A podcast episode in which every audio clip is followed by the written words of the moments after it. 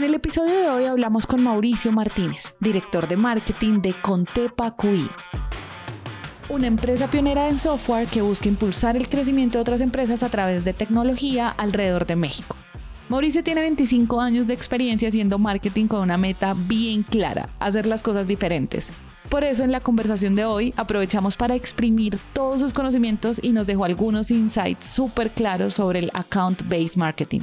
Además de tres pilares fundamentales para que haya una conexión directa entre nuestra empresa y nuestros clientes. Pero bueno, sin más rodeos, yo soy Dani La Negra y esto es un nuevo episodio de CMO Latam cuéntame un poquito, incluso no sé si llegaste al mundo de marketing súper planeado o eso fue algo como que tú dijiste ni me lo imaginé y terminé en marketing y acá estoy, M aquí años después trabajando en marketing. Yo de formación Fíjate que soy, soy de hecho periodista y esa parte me ha ayudado mucho justamente a analizar, a investigar, a, redactar, porque a veces pudiera ser un poco difícil de comprender, las personas probablemente no conocen, pero en marketing se redacta mucho, se escribe mucho. Y el periodismo eh, me dio la oportunidad de haber estudiado comunicación y periodismo me dio la oportunidad de hacer síntesis, de, de investigar, de analizar y también me dio la fortaleza, como dicen por ahí, eh, escribir al aire, ¿no? O sea, conforme llegan las ideas, pues bajarlas, escribirlas, ¿no? Años después eh, tuve la oportunidad de, cursar una maestría en marketing y, publicidad. Yo ya estaba trabajando, trabajé en una agencia de publicidad muy, muy, muy pequeñita, de, de apenas eh, ocho personas, y en ese, en ese entonces pues, tuve la oportunidad de estudiar la maestría de Mercadotecnia y Publicidad y dije, wow, me encanta, me, encanta la parte de marketing, ¿no? Pura curiosidad, pero entraste a la agencia como, o sea, tú estudias periodismo y entras a la agencia y dices, voy a probar a ver qué pasa, no sé si entraste como, redactor, como copy, lo que hoy llamaríamos como eh, copy o redactor, o, o desde que estabas estudiando, si dijiste, me gusta el mundo de marketing, porque normalmente digamos que el sueño de quien estudia periodismo suele ir más a quiero trabajar en los grandes medios o algo así y no tiene que ver mucho con agencias, por ejemplo. La realidad es que sí, de alguna forma intenté eh, eh, trabajar en un, en un periódico. De hecho, este, siendo estudiante, logré que, que un periódico de, de, finanzas que sí, aquí en México que se llama El Financiero me publicara varios artículos. Eh, y, y, traté de, de, meterme en un periódico, pero nunca, nunca lo logré y de repente por una cuestión de, del destino, eh, como siempre ocurre, eh, yo acompañé a una compañera a una entrevista de trabajo y a una agencia y de repente me entrevistaron a mí y sin, sin, sin tener ese objetivo, pues yo, yo me quedé con el trabajo. Pero ahí empezó esta aventura. Y sí, en efecto, empecé como redactor, ¿no? Redactando este, anuncios. Fue, fue fascinante, ¿no? Y ya después eh, surgió esta oportunidad de estudiar mercadotecnia y dije, no, pues necesito complementar mi, mi formación profesional, ¿no?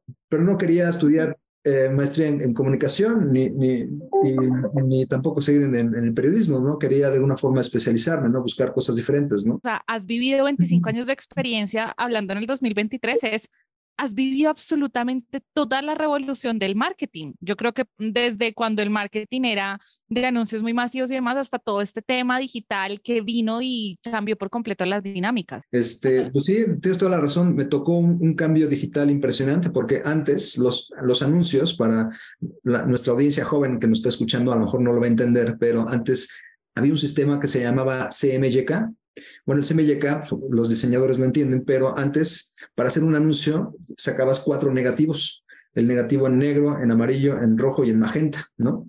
Entonces, la suma de estos cuatro negativos te daba el anuncio. Eso ya no existe. O sea, yo tenía que ir a un laboratorio, este, tenía que llevar mi, archivo digital y que me sacaran el negativo. Y entonces ya con este negativo tardaba 24 horas en, en, darme el negativo. Y con este negativo tenía, teníamos que mandarlo al periódico para que lo integrara en, en la rotativa y se imprimiera, ¿no? Entonces sí me tocó esa transición. Y también uh, hay, hay, un, hay un organismo que se llama IAB.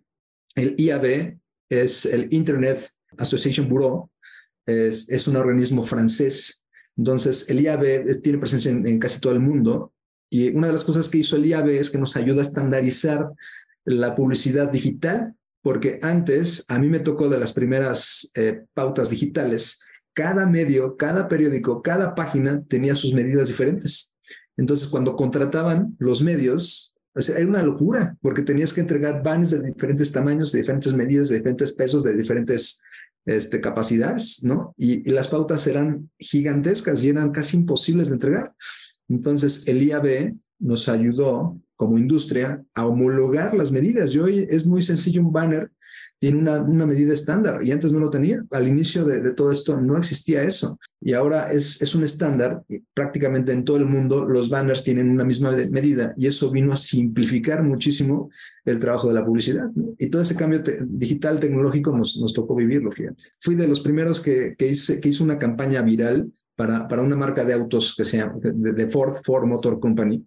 Hicimos una campaña este, que se llamaba el proyecto de Omar, que era apoyar a un personaje. Y bueno, con decirte que el, el día en que, en que develamos esta campaña, esta campaña era para un público muy joven, ese día que develamos la, la campaña, este, se nos cayó el sitio por la alta demanda. Y la alta demanda wow. era, eran más de, de 100 mil visitas en un día. ¿no? La anécdota vamos a tener que darle doble clic porque está buenísima. Y hoy en día, 100 mil visitas a un sitio es nada. Hace 20 años se nos cayó el sitio por, por eh, 100 mil visitas en un solo día, ¿no? Y, y, era así, wow, increíble, ¿no? Hoy en día hay marcas que, que logran 100 mil visitas en, en, horas, ¿no? Y no pasa absolutamente nada. ¿no? Fue bueno. como ese factor que hizo que ustedes se volvieran virales, porque creemos que la viralidad es algo, no sé, de los últimos cinco años, y mira que nos estás hablando de viralidad en el año 2000, entonces, ¿qué crees que fue eso que hizo que fuera viral la campaña como tal? Claro, en aquel entonces, bueno, pues hicimos una campaña, apoya al proyecto de Omar. Se trató de, de, crear un personaje y un personaje que se identificara con el público joven, ¿no? Y entonces este personaje, eh, de repente, pues, hicimos un, una guerrilla de marketing en, en, las calles. Y pues la gente se empezó a preguntar, bueno, ¿quién, es Omar? ¿no? Entonces, en, en las avenidas más importantes de, de la capital, llenamos de pósters por toda la ciudad. Y entonces la gente se preguntaba, ¿quién es Omar? ¿Quién es Omar? Y entonces eh, hicimos una mención con una, estrella de televisión que se llama Facundo, que está, es muy conocido a nivel Latinoamérica, y Facundo entrevistó a Omar. Y entonces ahí este, todo el mundo su, supo eh, quién era Omar, y ahí enlazamos dos cosas diferentes. Por un lado tenemos la, la guerrilla urbana, de, guerrilla urbana de marketing, por otro lado tenemos una mención masiva a nivel nacional en un programa de televisión, y después a la siguiente semana este, introdujimos la marca, la marca de Ford, que Ford va a ayudar al proyecto de Mar, y ahí, ¡pum!, ¿no? Se disparó porque ya empezó a, a, socializarse quién era Omar, lo presentamos a nivel nacional, se suma la marca y ahí es donde todo el mundo quiere saber por qué Ford está apoyando al proyecto de Omar. ¿no? 23 años después, ¿tú crees que hoy, digamos, esos componentes son relevantes en si hoy quisieras hacer una campaña viral o ya esos factores no son relevantes, digamos, todo lo que nos mencionas, que, que me parece súper interesante la mezcla televisión, una figura, o sea, lo que hoy llamamos un influencer, eh, claro. tenemos marketing guerrilla y todo esto le sumas una marca y todo esto lo llevas a un sitio web, digamos, ¿qué tan diferente te parece cuando lo miras con los ojos del presente? Es una muy buena pregunta. Este, sí es un terreno mucho más complicado, más complejo, porque antes, hace 20 años, teníamos solamente, bueno, aquí en México, teníamos este, una sola cadena eh, de televisión predominante, ¿no? Entonces, eso hacía que todo el mundo supiera qué estaba pasando. Si salía algo en, esa, en ese canal, en esa cadena, pues todo el mundo se enteraba, ¿no? Hoy en día, el público tiene miles de opciones diferentes para ver eh, televisión, para obtener información, para entretenerse. Entonces, hoy en día es un, mucho más complejo poder lograr ese efecto, ¿no? Lo podemos lograr a través de ciertos canales. Hay viralidad en Twitter, hay viralidad en Facebook, hay viralidad en, en, en TikTok, ¿no? Necesitamos pues, trabajar incluso con, con canales diferentes. Antes lo podías lograr con estas tres estrategias que te digo, ¿no? Teníamos un medio muy masivo que es la televisión y todo el mundo lo veía. Hoy no. Hoy tenemos 10, 20, 30 canales diferentes. Entonces nuestra estrategia tiene que ser muy, muy, muy específica para cada una de esas audiencias, ¿no? Cuéntame, ya que cerramos el paréntesis, que igual me encantó esta anécdota, ¿qué es lo siguiente que co comienza a marcarte, digamos, a nivel profesional? Después de estar aproximadamente como 10 años en, en, en agencias de publicidad, estuve en Walter Thompson, estuve en, en Sachi Sachi, en fin, eh, haciendo mucho, pues, eh, como, como le llaman, uh, medios ATL, above the line, que es televisión, radio, medios impresos. Después eh, tengo la oportunidad de sumarme a una, a una empresa que se llama eh, SAP. Entonces, en SAP, este, eso fue en el 2011, en SAP entro como un, un, gerente de marketing de industrias y el objetivo es crear estrategias para las diferentes industrias y ahí entro al terreno de la tecnología. Yo ahí tengo una pregunta y es, ahí es donde comienza esa experiencia que es, o sea, es que quienes nos están escuchando tienen que ir a ver tu LinkedIn porque es una cosa que uno dice, wow, eh, en la experiencia B2B, por ejemplo. Entonces, no sé si esta es justamente donde comienza tu experiencia B2B.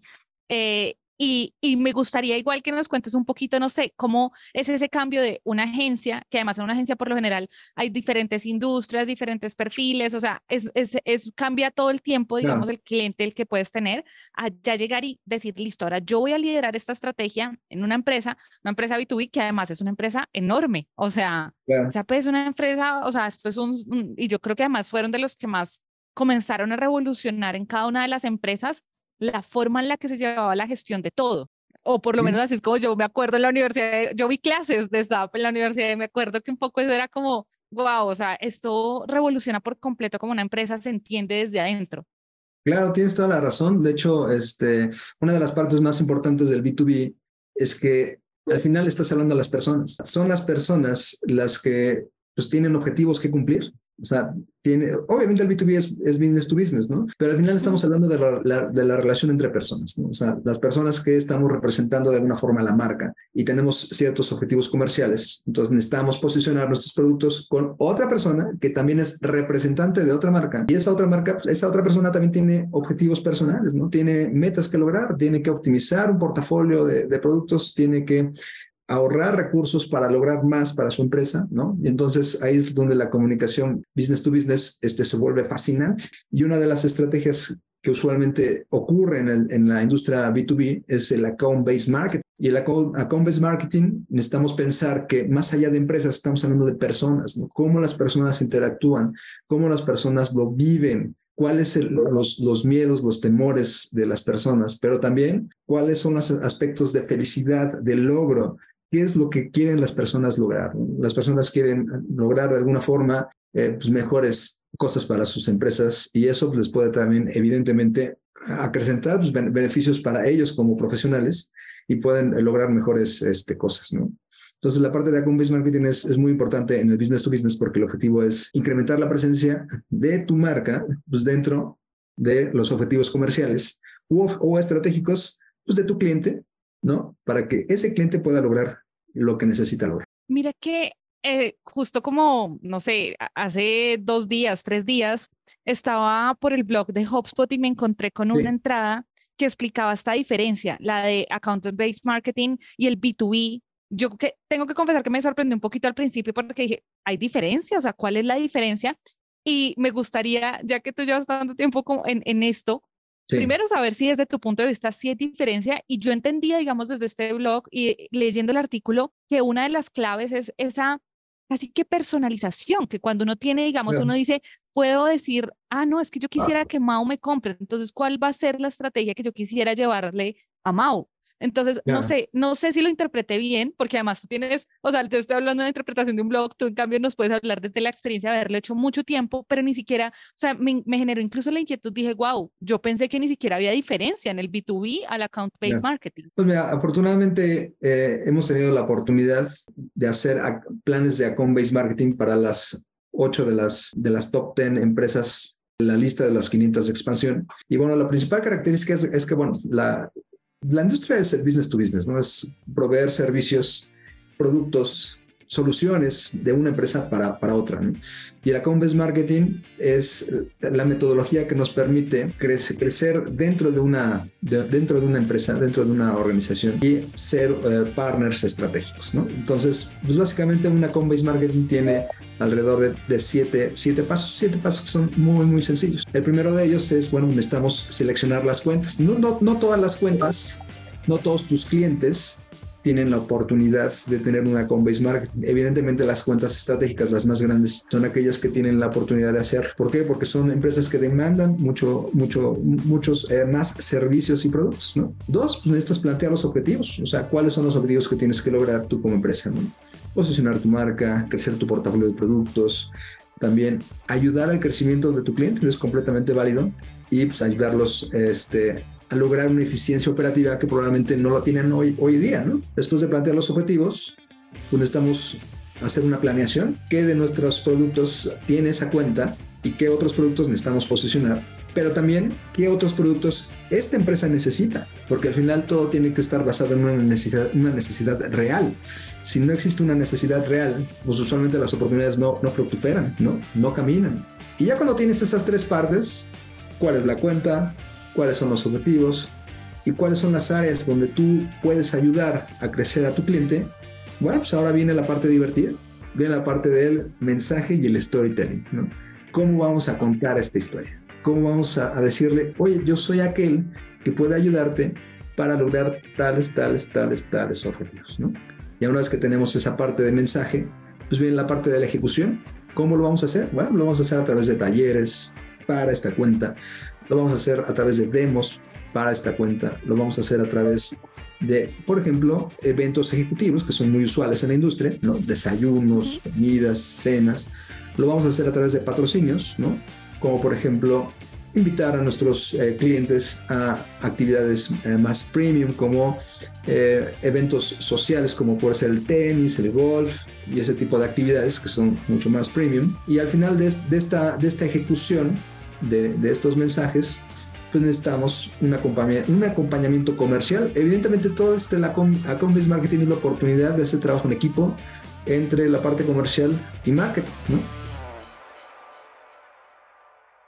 Uno va como por un camino diferente y yo no sé si, creo que pasa en México, pero de hecho Santi, que lidera más del lado comercial desde Naranja, y yo que lidero más desde el lado de marketing, dijimos, hagámoslo juntos el podcast, porque es que a veces parece que ventas se queja de marketing como, ah, haces cosas que no sirven para nada y yo necesito cumplir, es mi meta, y viceversa, ¿no? Entonces como que parecen áreas peleadas y al final son áreas que casi que deberían estar así, como el matrimonio más matrimonio dentro de toda empresa debería ser pues marketing y ventas.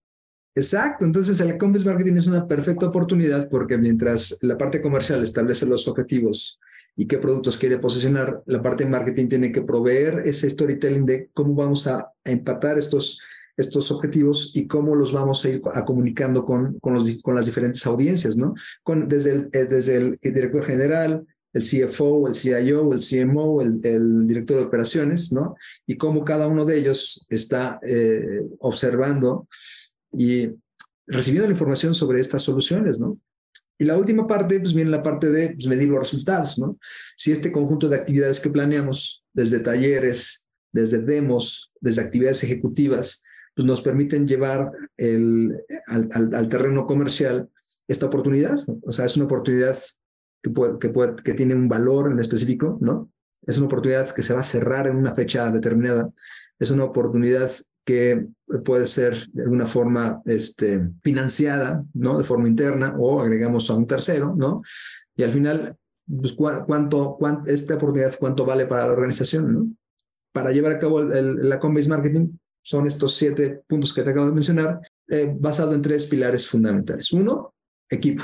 O sea, a Combase Marketing no es algo que, que Mao pueda hacer o que Dani pueda hacer, es un trabajo en equipo trabajo en equipo entre la empresa y el cliente, ¿no? Porque debe haber una amplia disposición del cliente por aprender qué es lo que le ofrece su proveedor, su empresa, ¿no? Dos, visión. O sea, tiene que haber una visión detrás, ¿no? Hacia dónde queremos llegar. Es, no solamente es vender productos por venderlos, es ofrecer la oportunidad de ayudar a una empresa a digitalizarse, a optimizar sus recursos, a generar mejores prácticas. Y tres, inspiración si un account-based marketing no es inspirador, pues tal vez tendríamos que replantear la estrategia y decir, bueno, pues ¿para qué lo estamos haciendo? Yo, yo le quiero dar mucho doble clic a cada cosa que dijiste porque me parece que es como, tengo de hecho en este momento como un montón de dudas de, wow, ya entiendo y sí es bien diferente. Lo primero es cuando tú dices seleccionar el cliente.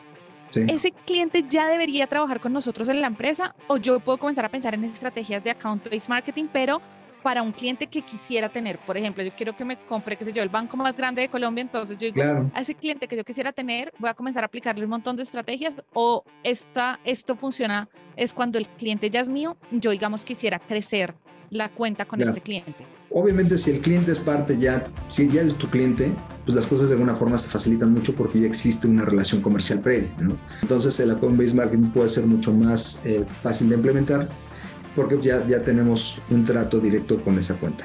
Si no, pues necesitamos empezar a abrir puertas, ¿no? Y para abrir puertas hay, muchas formas en, las cuales lo podemos hacer. Una de las formas en las cuales lo podemos hacer es necesitamos sorprender a ese cliente, ¿no? Te voy a contar una rápida anécdota de un abridor de puertas que, que alguna vez hicimos, ¿no? Por.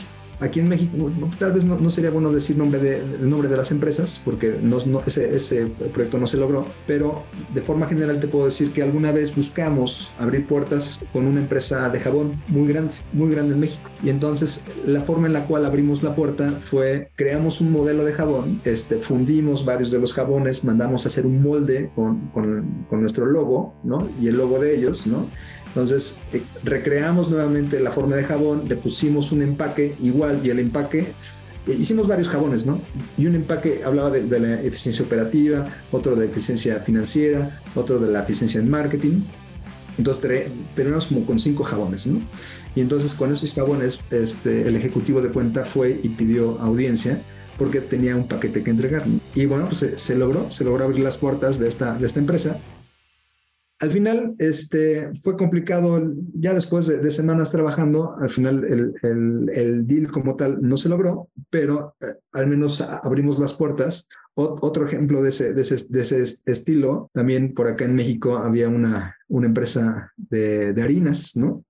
Entonces, para abrir puertas, eh, pensamos, oye, pues, ¿por, qué no hacemos un pastel, no? Y este pastel lo hacemos en, en forma de nube, porque en aquel entonces queríamos a posicionar soluciones nube, ¿no? Entonces lo hicimos de fondant y cuando llegó el ejecutivo pues, le dijo, oye, este pastel, que es, tu logo grandote en fondant, pues fue hecho por, con tus harinas, ¿no? Y es lo que queremos hacer en conjunto, ¿no? Pueden sonar ejemplos este, un poquito eh, lúdicos, la verdad es que sí lo son, pero pues este, el objetivo es eso, es sorprender a la otra persona y si ven ese tipo de, de detalles, y las personas te abren la puerta, ¿no? Porque al final lo que reflejan es que tú estás pensando en ellos, tú estás pensando en tu cliente, tú estás pensando en sus necesidades. Entonces, si tú piensas en tu cliente, va, la forma de abrir puertas puede ser mucho más sencillo. Justo en un momento en el que estamos tan digitalizados, parece que esos ejemplos no vienen al lugar y yo creo que es todo lo contrario. Estamos tan acostumbrados a que nos bombardeamos porque todos igual nos mandamos publicidad y demás con contenido y demás en digital que hoy en día es sorprendente cuando alguien, por ejemplo, llega con algo pensado para ti. No, no es que tú le llegaste con un pocillo y un esfero que mandaste a hacer 300 y a los 300 que querías abrir la puerta les diste el mismo pocillo, el mismo esfero, sino es, estoy pensando, ¿qué, qué, qué haces tú? ¿Cuál es tu producto? ¿Qué podría ser diferente? Y, ok, hay hasta un simbolismo en en lo que hago con la harina, no, no estoy haciendo, o sea, quiero trabajar contigo una solución específica. Y creo que hoy en día eso, por ejemplo, comienza a cobrar un valor súper importante porque es hacerte sentir especial cuando, y también pasa mucho en los tomadores de decisiones de grandes empresas, cuando a veces tú decías, se parece más a un person to person, no, no, no a un business to business. Y, esa persona no está acostumbrada a que le lleguen con un detalle para él, él o ella, pensado además de su empresa y demás. O sea, eso, eso hoy en día llama la atención increíblemente en un mundo tan digital, esos detalles terminan llamando la atención y abriendo puertas. Acabas de dar en el clavo, porque es justamente eso, porque estamos hablando con, una persona que también siente, tiene emociones, tiene, tiene memoria, ¿no? Entonces, si tú llegas con un, con un presente y este presente está envuelto como regalo, pues tienes esa vivencia de cuando eras niño de, ay, qué emoción, vamos a ver, a ver qué tiene adentro, ¿no? Y es, y es parte del misterio, ¿no? Y eso es lo interesante, es lo padre del business to business, ¿no? Cuando hablas con las personas, ¿cómo sorprendemos a, esa persona? Las personas son las que hacen posible las empresas y las personas son las que hacen posible las ideas. Y me pareció súper interesante que en una parte dices, ya luego entra la ejecución, ¿no? Ya sea el taller, lo que habías propuesto, pero entonces cuéntame más de eso porque hasta el principio yo digo, ok, entonces account-based marketing puede ser un tema de yo selecciono yo tengo un objetivo, voy, toco la puerta y tratamos de trabajar en conjunto, pero me da la impresión por todos los puntos que explicabas después de ese punto 3, el 4, el 5, el 6, el 7, que también tiene cosas diferentes eh, en esos o talleres o lo que tú planteas, o sea, hablemos un poquito de esa segunda parte. Pues mira, lo más importante es eh, justamente tener un entendimiento de quién es la persona con la cual estamos trabajando, quién es el, quién es el área y cuáles son sus objetivos, ¿no? Si es obviamente un, CMO, va a ser completamente diferente al objetivo que pueda tener un CFO, ¿no? El CFO busca la excelencia operativa, eh, optimizar costos, que todo marche de acuerdo a, lo que está planeado, al PNL. Y por el otro lado, bueno, pues el CMO busca sorprender, busca crear escenarios diferentes, busca generar una experiencia única a sus clientes. Entonces necesitamos entender todo, parte del entendimiento, quién es eh, la persona a la cual estamos eh, dirigiéndonos, cuáles son sus objetivos, evidentemente comerciales, porque estamos hablando de un, business to business, y bueno, cómo podemos ayudar, cómo nuestras soluciones, cómo nuestros productos, cómo nuestros servicios empatan con esas eh, expectativas y cómo podemos demostrarlos, ¿no? A través de los talleres, de las demos, de los regalos, de los webinars, de los seminarios o de una actividad muy ejecutiva. Mau, yo te quiero preguntar porque mm, también me causa curiosidad, si alguien que no ha hecho accounts-based marketing, pero está liderando un área de marketing, dice, ve, esto suena interesante, yo quisiera como probar a ver si por ahí me surgen oportunidades, ¿por dónde, digamos, debería empezar? Quizás por asignar un equipo, quizás por decir voy a bajar un poco el volumen de esfuerzos que estoy haciendo en otro lado, porque en marketing, además, por lo general, estamos haciendo muchas cosas simultáneamente, muchos canales y demás. ¿Tú por dónde, digamos, le recomendarías a alguien, si usted va a empezar, empiece por hacer esto, por analizar esto, por asignar estos recursos? Es una excelente pregunta porque sí, literatura hay mucha, hay mucha y muchos videos sobre account-based marketing, hay muchos libros sobre account-based marketing, pero lo más importante es, uno, tener la visión que este tipo de, de herramientas eh, funcionan y nos pueden ayudar.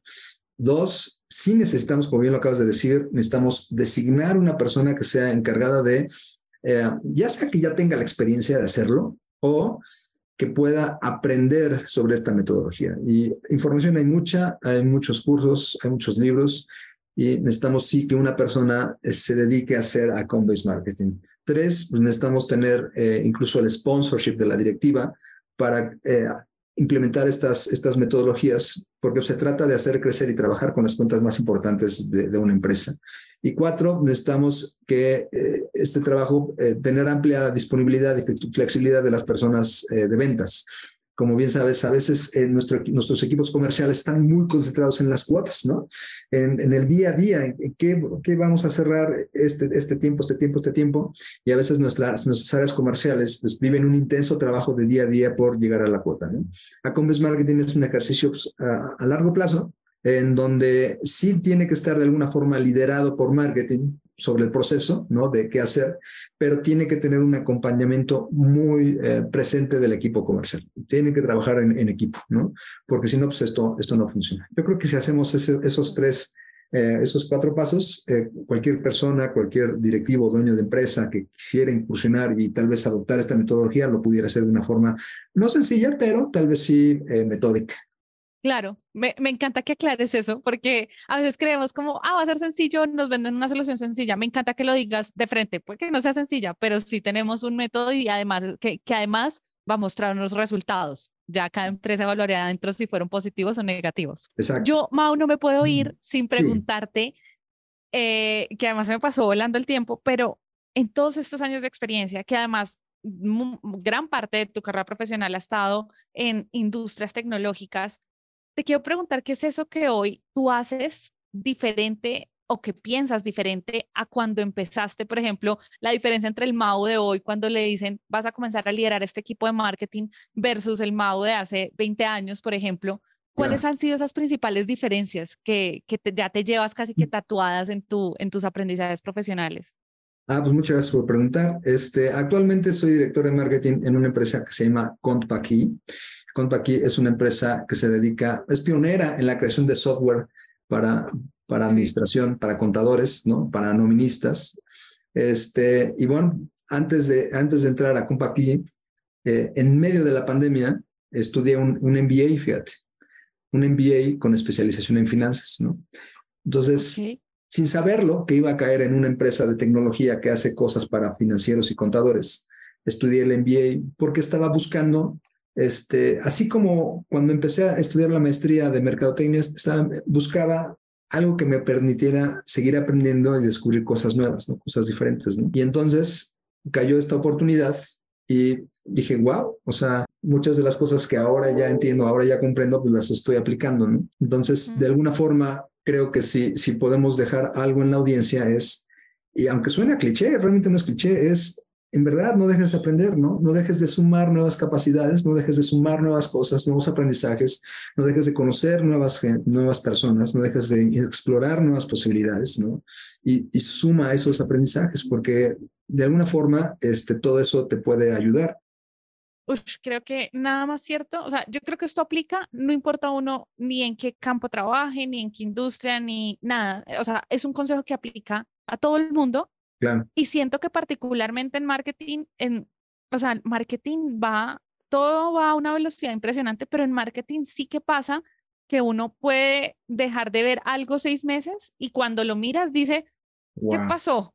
Todo cambió, o sea, un momento, ¿en qué momento todas las dinámicas cambian? Hay cosas que se quedan, yo creo que en el centro, como lo que estábamos hablando desde el inicio, ese person to person, por ejemplo, eso sigue siendo, y yo dudo mucho el día en el que el marketing no tenga que estar pensando en que igual al otro lado tiene personas con las que tienen que construir una relación, pero hay un montón de cosas en donde uno todo el tiempo tiene también que seguir aprendiendo para justamente ser relevante en esa relación como personas. Es lo que, lo que yo creo y por eso me encanta tu consejo, porque creo que ya sea de algo muy puntual que uno necesita para su desarrollo en marketing o algo que se le ocurrió a uno como un día más se levanta y dice quiero aprender más de finanzas, pues bueno, pero todo termina finalmente teniendo como una, una cantidad de puntos que luego se van interconectando.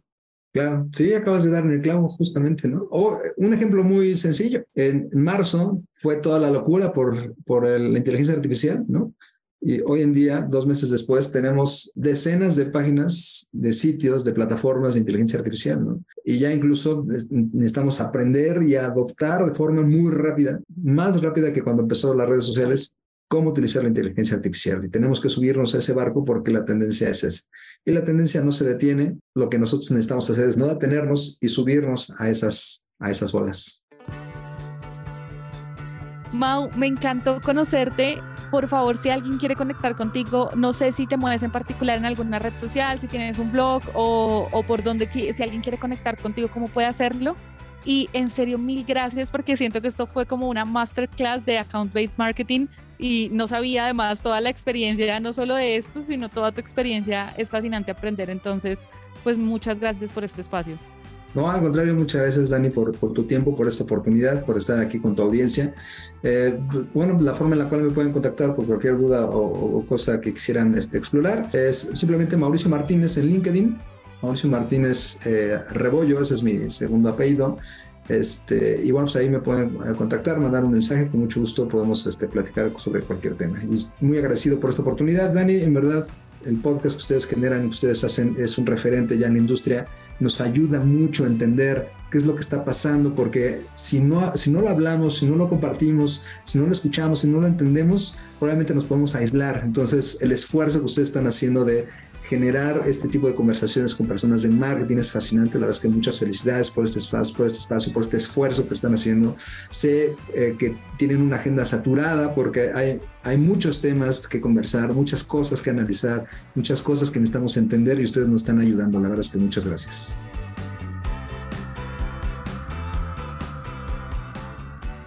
Y esto es todo por el episodio de hoy, pero no queremos que la conversación se quede hasta acá.